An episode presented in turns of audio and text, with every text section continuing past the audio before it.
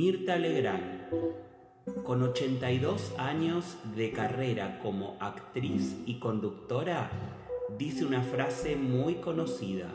Como te ven, te tratan. Si te ven mal, te maltratan. Y si te ven bien, te contratan. Es imposible negar lo que nos importa la mirada de los otros. Fijémonos en las redes sociales.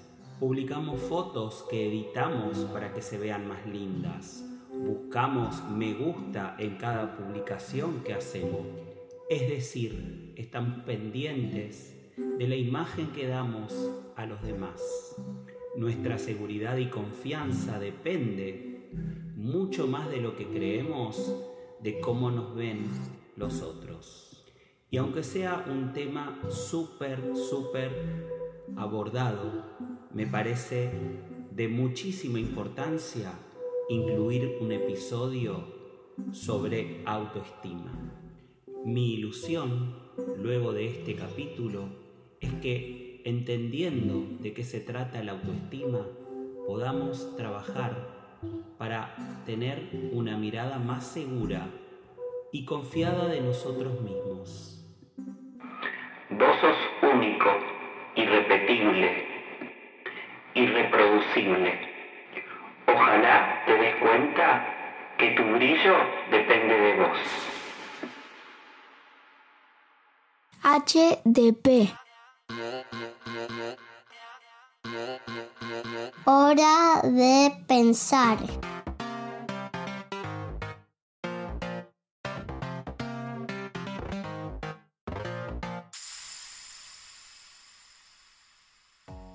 Empecemos con un ejercicio.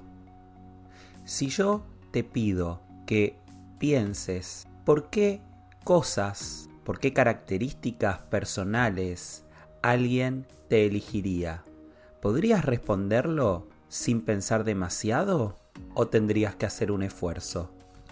A ver, probalo unos segundos, a ver qué pasa.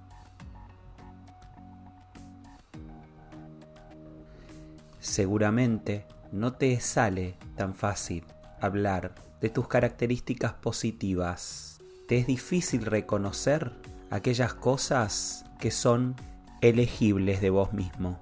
En cambio, si el ejercicio es el opuesto, si yo te preguntara acerca de tus defectos, de aquellas cosas que son malas de vos mismo, probablemente te salgan mucho más rápido. Esto se debe a que nos da vergüenza reconocernos, a que nos da vergüenza poder hablar bien de nosotros, poder decir en qué cosas creemos nosotros que somos buenos, que somos lindos o que son características que son positivas para que los demás puedan elegirnos. Pero cuidado, todos los extremos son malos. Una cosa es ser creído y otra cosa, justamente, es estar en el otro extremo y tener una autoestima tan baja que no puedo reconocer ninguna virtud. En el medio estaría el creer en mí. Creer en mí no significa de ninguna manera exagerar. Al contrario, es ser consciente de aquellas cosas que son innegables también reconociendo en dónde estoy. Por ejemplo, yo puedo decir que me gustan mis ojos, que estoy contento con mi fisonomía y que hago todo lo posible por ser una buena persona en lo cotidiano, que soy empático, que me importa lo que les pase a los demás, que soy trabajador y buen padre, porque sé que hago el mayor esfuerzo para tratar de sostener esos valores en mi vida. Pero eso no es ser creído. Pareciera que hablar de cuestiones que tienen que ver con valorarnos está prohibido porque podemos caer en ser creídos. Y ser creídos muchas veces son compensaciones que lo que en el fondo muestran es mucha inseguridad y baja autoestima. utilizando las características anteriores, yo podría decir que soy el mejor padre, que soy muy lindo, que no hay nadie como yo. Y por supuesto, además de creído, ahí sería una persona presumida y pedante posiblemente. Creer en mí es el principio fundamental para tener una autoestima elevada, para poder dejar de poner la mirada en los demás y empezar a armar una base para en la vida tener vínculos saludables. Dicho esto, llegó el momento de definir qué es autoestima. La Organización Mundial de la Salud destaca que es un estado completo de bienestar y que tiene en cuenta tanto el aspecto social como el físico y el psicológico. El completo bienestar no tiene que ver con el hecho que no existan problemas ni enfermedades, sino que va más allá. Claro que hay muchas más definiciones sobre lo que es el autoestima, pero esta de la Organización Mundial de la Salud me gusta mucho porque habla de el ser humano en su totalidad, incluyendo lo físico, lo psicológico y lo social, convirtiendo en una realidad innegable que todo realmente nos influye en nuestro bienestar, sobre todo cuando sentimos que valemos poco y nos pesa tanto la mirada del otro. HDP, hora de pensar. Muchas personas creen que hablar de autoestima es algo que tiene poca importancia. De hecho, en el mundo de la psicología se suele asociar el hablar de autoestima con libros de autoayuda, algo que está mal visto porque estos libros plantean soluciones facilistas y simples. Sin embargo, qué mejor que alguien pueda leer y encontrar alguna guía para ocuparse de su problemática. Pero además, el tema de tratar el autoestima es serio o mucho más serio de lo que se cree porque de verdad trae consecuencias muy significativas en la vida de cada persona. Desde el aislamiento social al sentirnos que en comparación con otros no somos tan buenos y entonces aislarnos y tener apenas a lo mejor un grupo reducido de personas con quienes nos juntamos, perturbándonos el sueño, pensando todo el tiempo en nuestras inseguridades, en nuestros defectos y amargándonos por no saber cómo ser parte. Muchas personas por tener baja autoestima tienen trastornos relacionados con la conducta alimentaria. En general, en los trastornos de conducta alimentaria, lo que se suele ver a través de entrevistas es que las personas que padecen este tipo de enfermedades tienen autoestima baja. El tener autoestima baja también puede producir ansiedad. Recordemos que la ansiedad tiene que ver con la intolerancia a la incertidumbre. Y estas personas al sentirse inseguras, pueden estar todo el tiempo preocupadas de lo que será el futuro. Alguien que sufre autoestima baja también puede caer en una depresión, porque pensar todo el tiempo que no somos lo suficientemente buenos a la larga puede traer consecuencias como que estemos deprimidos o directamente tengamos una depresión. Y por supuesto, en el caso más grave, la desconfianza, la inseguridad en sí mismo e incluso el sentir que no pertenecemos puede traer como última consecuencia el suicidio, principalmente en adolescentes. De verdad tengo la ilusión de que después de escuchar este episodio tomemos conciencia de lo importante que es hablar entonces de autoestima José Vicente Bonet nos regala esta reflexión para poder entender la importancia de la autoestima. La importancia de la autoestima se aprecia mejor cuando cae uno en la cuenta de que lo opuesto a ella no es la heteroestima o estima de los otros, sino la desestima propia. rasgo característico de ese estado de suma infelicidad que llamamos depresión. Las personas que realmente se desestiman, se menosprecian, se malquieren, no suelen ser felices, pues no puede uno desentenderse u olvidarse de sí mismo. H, D, P, hora de pensar. ¿Cómo se construye la autoestima? ¿Qué de nuestra historia y nuestro recorrido hace que algunas personas se sientan inseguras, o les pese la mirada de los demás en exceso. Pesa un montón nuestra crianza si nuestros padres son personas que nos animan y nos enseñan a seguir adelante ante las dificultades, o si por el contrario nos reprenden y nos animan a callarnos y no decir nada. Esto es tan complejo que no solo tiene que ver con lo que hagan con nosotros directamente, sino también con cómo ellos son. Ya sabemos lo importante que es el ejemplo, y siempre los niños están mirando a sus padres. Si ven en ellos actitudes derrotistas, si son personas que viven frustradas y se someten a la vida, ¿cómo podrán hacer el esfuerzo para enseñarles algo distinto a sus hijos. Un niño que crece en el seno de una familia que no lo hace sentir único como todas las personas lo somos.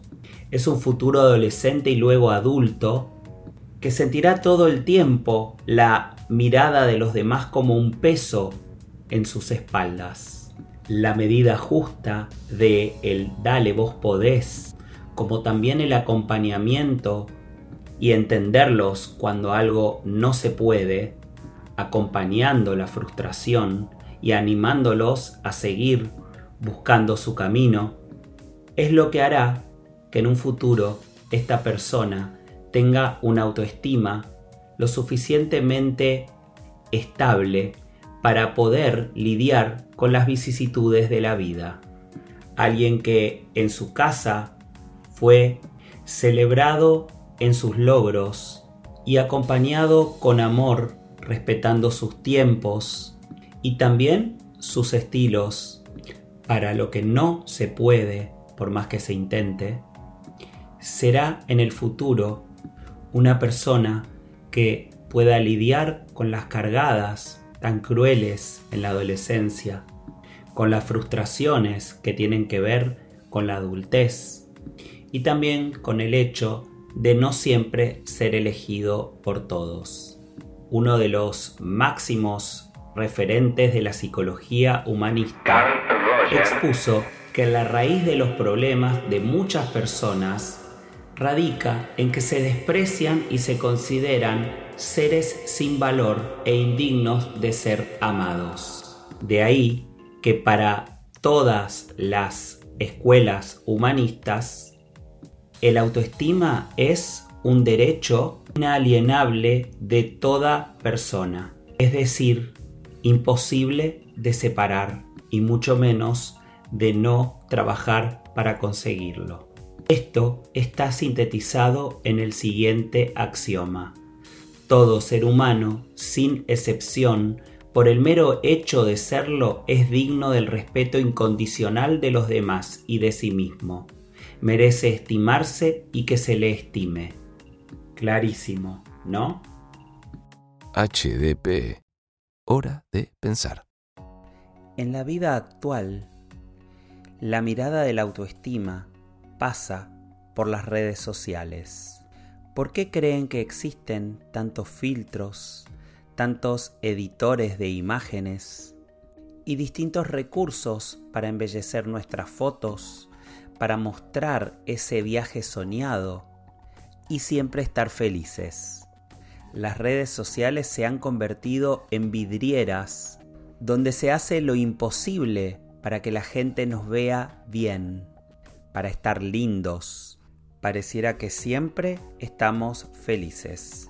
Prendemos nuestros dispositivos o directamente estamos atentos porque no podemos dejarlos lejos nuestro, ya que necesitamos chequear todo el tiempo si nos pusieron un nuevo me gusta a la publicación, si alguien comentó nuestro estado, buscando en cierta medida que nos quieran, que nos aprueben. Fíjense si esto no tiene que ver con el autoestima baja. Si lo que nos sucede es que intentamos tapar nuestros vacíos con algo que actúa como una droga, nos da una satisfacción inmediata, pero luego volvemos a conectarnos con el vacío. Porque sentirnos vacíos es parte del ser humano. Lógicamente que sentirnos vacíos hasta cierto punto. Pero si pretendemos llenarnos a través de la mirada de los demás, de las adulaciones, de que nos likeen nuestras publicaciones, llenas de filtros, llenas de trucos de edición para vernos lindos, para que donde estamos parezca un lugar inaccesible, en vez de sanar ese vacío, lo único que hacemos es todavía profundizarlo más. Una parte de vacío es propia de la humanidad, pero hay otra que de la única forma que podemos llenarla es al revés de cómo hacemos, es mirándonos a nosotros mismos, reconociéndonos, aceptándonos, siendo conscientes de nuestro valor, singularidad y dejando la prueba constante de ser evaluados por los demás, que quizás de verdad no lo hacen a propósito, pero cuando nos sentimos inseguros y desconfiados de nuestros propios valores, como un radar vamos a estar buscando esa mueca desaprobatoria, esas dos personas que estén hablando de nosotros y justo nos demos cuenta, o vamos a hacer foco en ese que no contestó el mensaje que le mandé, para reforzar la hipótesis de que no valgo, de que no me quieren, de que no me eligen y por lo tanto tener autoestima baja. Las personas que sufren de autoestima baja necesitan de la aprobación constante por parte de otros. Tienen dificultades para tomar decisiones. Dependen de otras personas a quienes consideran más fuertes o preparadas que ellos o ellas sienten miedo ante la posibilidad de afrontar nuevas situaciones o de salir de sus áreas de confort. Tienen tendencia a pasar desapercibidas en situaciones sociales o a evitar vestimentas o comportamientos llamativos. Son extremadamente autocríticos de sí mismos, buscando y magnificando cualquier defecto sin valorar sus propias virtudes. Tienen en general actitudes negativas o derrotistas, falta de ambición, carencia de ilusiones, metas o sueños. Son personas que muchas veces descuidan su apariencia física y en caso de estar deprimidos también su higiene personal, sienten timidez, retraimiento o inseguridad ante otras personas y le dan una importancia excesiva a la opinión que otras personas tengan sobre ellos. Fíjate, luego de escuchar los síntomas característicos de el autoestima baja, si te encontrás en alguna de estas situaciones o si te das cuenta que alguien de tus afectos está pasando por esto. Seguro que algunas de las características todos tenemos, porque el tema de la autoestima y el equilibrio es sumamente difícil. A todos nos cuesta tomar decisiones, solemos quejarnos, nos importa la opinión de los demás y a veces incluso estamos un poco deprimidos y vemos la vida bastante gris. Pero el tema es el tiempo. Una cosa es que sea un estado transitorio, un momento por determinadas cosas que pasan en la vida y otra que vivamos buscando aprobación, teniendo actitudes negativas, aislándonos y nada de lo que tengamos nos resulte positivo. Si es así, realmente no dudes en consultar a un profesional, a alguien que te escuche sin juzgarte, que pueda trabajar con vos tu aceptación, tu valoración, porque eso es clave. Albert Ellis, otro padre de la psicología moderna, decía lo siguiente. Autoaceptación quiere decir que la persona se acepta a sí misma plenamente y sin condiciones, tanto si se comporta como si no se comporta inteligente, correcta o completamente, y tanto si los demás le conceden como si no le conceden su aprobación, su respeto y su amor. Este psicoterapeuta cognitivo de los Estados Unidos y quien falleció en el 2007 fue el creador de la terapia racional emotiva conductual y fue considerado junto a Sigmund Freud y Carl Roger uno de los tres terapeutas más influyentes en el mundo en una encuesta realizada en 1982. La autoaceptación incondicional es un ejercicio que nos invita a aceptar todas nuestras facetas, las positivas como también las negativas. Aceptarnos incondicionalmente implica, por sobre todas las cosas, aceptarnos como seres humanos falibles, personas que a veces en la vida misma vamos a cometer errores, vamos a fracasar, vamos a hacer las cosas mal porque somos falibles, no somos perfectos. Y tiene que quedar claro que ni los defectos ni los traspiés cometidos nos definen, porque algo que enriquece este concepto es la necesidad de liberarnos de cualquier autocalificación o etiqueta. Claramente, al escuchar la palabra autovaloración o autorreconocimiento, inevitablemente me hace acordar a un término que aprendí cuando estudiaba psicoterapia gestalt y es el término de autosostén. Es una palabra que nos puede venir muy bien para seguir pensando juntos acerca de la autoestima. Cuando somos niños, cuando somos bebés sobre todo, no podemos valernos por nosotros mismos. Dependemos exclusivamente para sobrevivir de nuestros padres o de las personas que nos cuidan.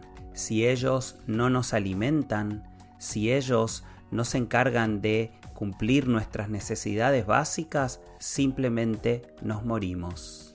Pero sabemos que también hay otras necesidades que tienen que ver con el apego, que tienen que ver con el afecto, que son las que nos dan seguridad y marco para poder impulsarnos hacia la vida compartida con otros.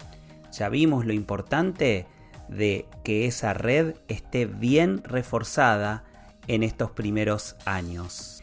Pero la idea es que a medida que podemos salir hacia la socialización secundaria, hacia fuera del marco de la familia, al encontrarnos con otros, no renunciemos a nuestro propio centro con tal de ser aceptados y tenidos en cuenta.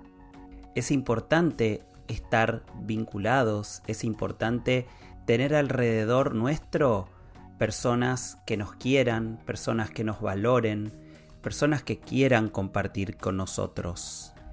Pero si para ser parte tenemos que renunciar a nosotros mismos, a ser auténticos, esto es un problema. Así se generan las relaciones de dependencia, los sometimientos y obviamente toda relación abusiva. Desde chico, nuestro trabajo es pasar del sostén externo, de la dependencia externa, al autosostén. ¿Qué quiere decir eso? Entender definitivamente que no necesitamos a nadie que nos sostenga, que podemos elegir las personas a partir de el afecto que podemos elegir con quién compartir nuestras vidas, ya sean amigos, familia, parejas, sin perder de vista nuestro propio centro. Autosostenerse significa ser consciente que yo puedo, que como elija vivir mi vida depende de mí y que por supuesto esto trae consecuencias porque quizás los demás no la aprueben, quizás a los demás no les parezca porque tengan otras expectativas con respecto a mí. No significa que no nos importe lo que los demás nos digan, pero si todo está sometido a la mirada de los demás, es porque tengo poco autosostén y no confío en mí mismo y mi propia experiencia. Fritz Perls, creador de la terapia gestáltica y el enfoque gestalt, tiene una frase que cada vez que la escucho me vuelve a conmover y que, por supuesto, viene a embellecer este episodio así. Yo soy yo y tú eres tú. Yo hago lo que hago y tú haces lo que haces. Yo no estoy en este mundo para cumplir tus expectativas y tú no estás en este mundo para cumplir las mías. Tú eres tú y yo soy yo. Y si en algún momento o en algún punto nos encontramos y coincidimos, será maravilloso. Si no, no tiene remedio. H, D, P. Hora de pensar. A esta altura del episodio sabemos con claridad que el problema de la autoestima, cuando es baja, tiene que ver con preconceptos acerca de nosotros mismos. Nosotros solemos ser nuestros peores verdugos. Y para salir de ello, he encontrado 10 claves que están avaladas científicamente que pueden ayudarte a plantearte esta temática y ver si de alguna manera puedes encontrarle una vuelta más para reforzar tu autoestima y claro, luego de ello sentirte mucho mejor. Encuentra el origen de tu baja autoestima. Tal vez tiene que ver con tu niñez, cómo fuiste criado. A lo mejor tiene que ver con algo que viviste cuando eras niño, en la escuela, con tus compañeros, o en la secundaria. Intenta encontrar el origen y hacer algo para poder reparar en el presente aquello que te lastimó y te generó ese problema de autoestima. No necesariamente tiene que ser con los demás. No necesitas del otro para resolver lo que está dentro tuyo. Pero si tenés la posibilidad de acercarte a estas personas y desde tu ser adulto reclamar disculpas, eso te puede servir un montón. Si ya no es posible, no te preocupes con trabajarlo en una terapia o poder realmente hacer ejercicios de visualización al respecto, puedes mejorar un montón para empezar a valorarte de manera diferente. Lo que sea que hagas, inténtalo, aunque sepas que vas a fracasar. ¿Por qué? Porque lo que se valora es el aprendizaje, la experiencia y estoy seguro que si lo intentás vas a aprender y luego lo vas a hacer en algún momento como vos querés que sea. Sustituye tus objetivos por valores. Si realmente aquello que quieres conseguir es importante, constituye un valor, vas a seguir intentándolo. Vas a entender que las frustraciones son parte del camino y del crecimiento. Recordá que tus valores son tus hojas de ruta. Incluso repetírtelos cuando un objetivo está costando puede ser de gran ayuda para conseguirlo. Identifica tus propias fortalezas, porque ya sabemos que nos es más fácil identificar nuestros defectos, saber en qué no somos buenos, pero para poder salir adelante es necesario poner luz sobre aquellas habilidades y fortalezas que podemos reconocer de nosotros mismos. Recordá que eso no significa ser narcisista, porque una cosa es creer en uno y otra muy diferente es ser creído. Convertí tus pensamientos negativos en respuestas racionales. ¿Tenés pruebas racionales de que va a pasar aquello terrible que te imaginás? ¿Estás seguro que vas a fracasar? Esto sería racionalizar y en todo caso tomar las medidas pertinentes, lo que sería prepararnos, analizar tal vez en qué fallamos y ver si lo que estamos buscando es posible o inalcanzable para no seguir exigiéndonos. Recordá que tus miedos no te definen, que vos no sos tus miedos. Que en todo caso, si hay algún miedo inevitable, tendrás que trabajarlo pero que el miedo no te paralice convirtiéndose en pánico, que el miedo no te gobierne porque vos no sos tus miedos. En todo caso, trata de identificarlos para poder trabajar con ellos y vivir de una manera mejor. Es clave aumentar tu confianza y algo que hace poco tiempo aprendí tiene que ver con las posturas de poder Parece un chiste, pero verdaderamente aquellas personas que durante la mañana, por ejemplo, hacen alguna pose, hinchando el pecho, parándose con conciencia, bien erguidos, y verdaderamente se animan por un rato a sentirse superhéroes, aumentan en un 25% la hormona de la potencia llamada testosterona y disminuyen en un 20% la hormona relacionada con el miedo, con el temor, que es el cortisol.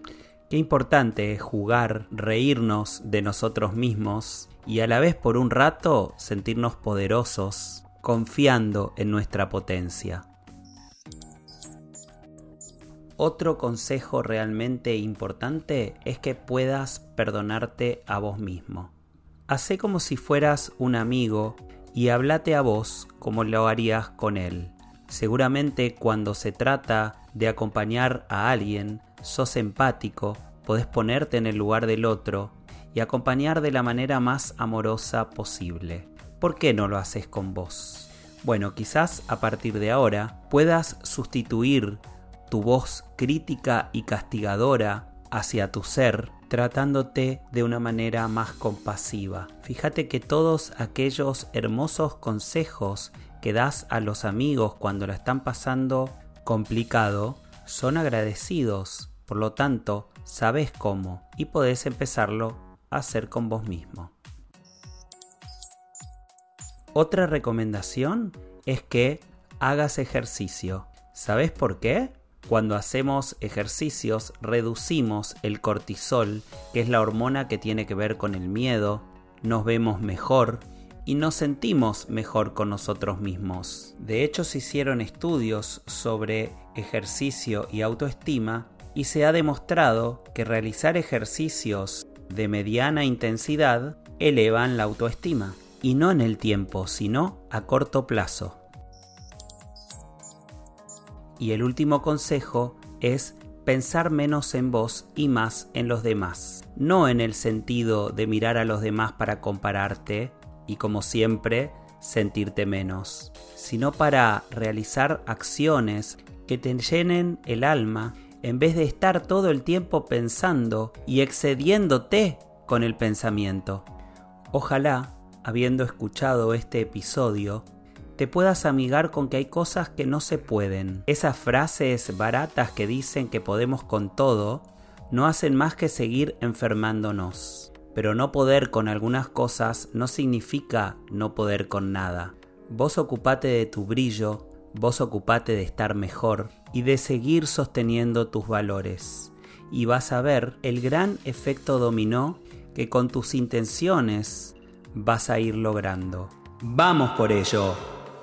H, D, P. Hora de pensar. Qué lujo me di al tener estos separadores, ¿verdad?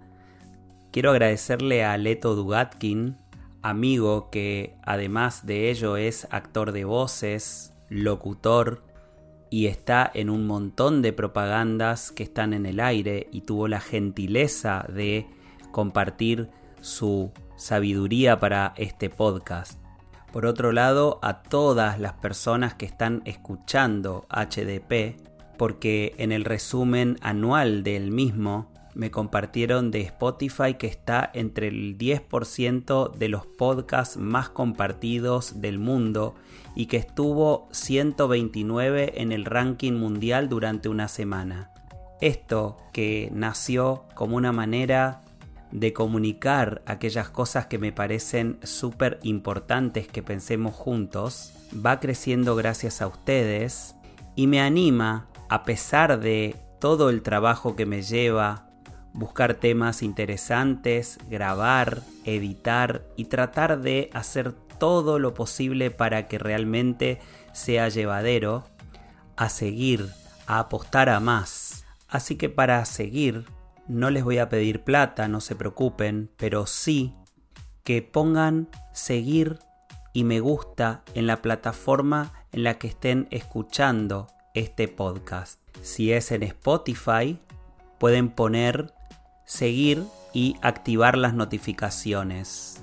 También pueden escucharlo en YouTube, en iBox o iBox como lo llaman algunos, en Apple Podcast, en Google Podcast y siempre que me voy enterando de alguna plataforma que aparezca, voy tratando de poder subirlo si me lo permiten. Así que nuevamente, por favor, si te gustó este podcast, si querés escuchar otros episodios que están disponibles, tomate unos minutos para poner seguir y compartilo con tu gente más querida para que todos tengamos una hora de pensar. Gracias. HDP. Hora de pensar.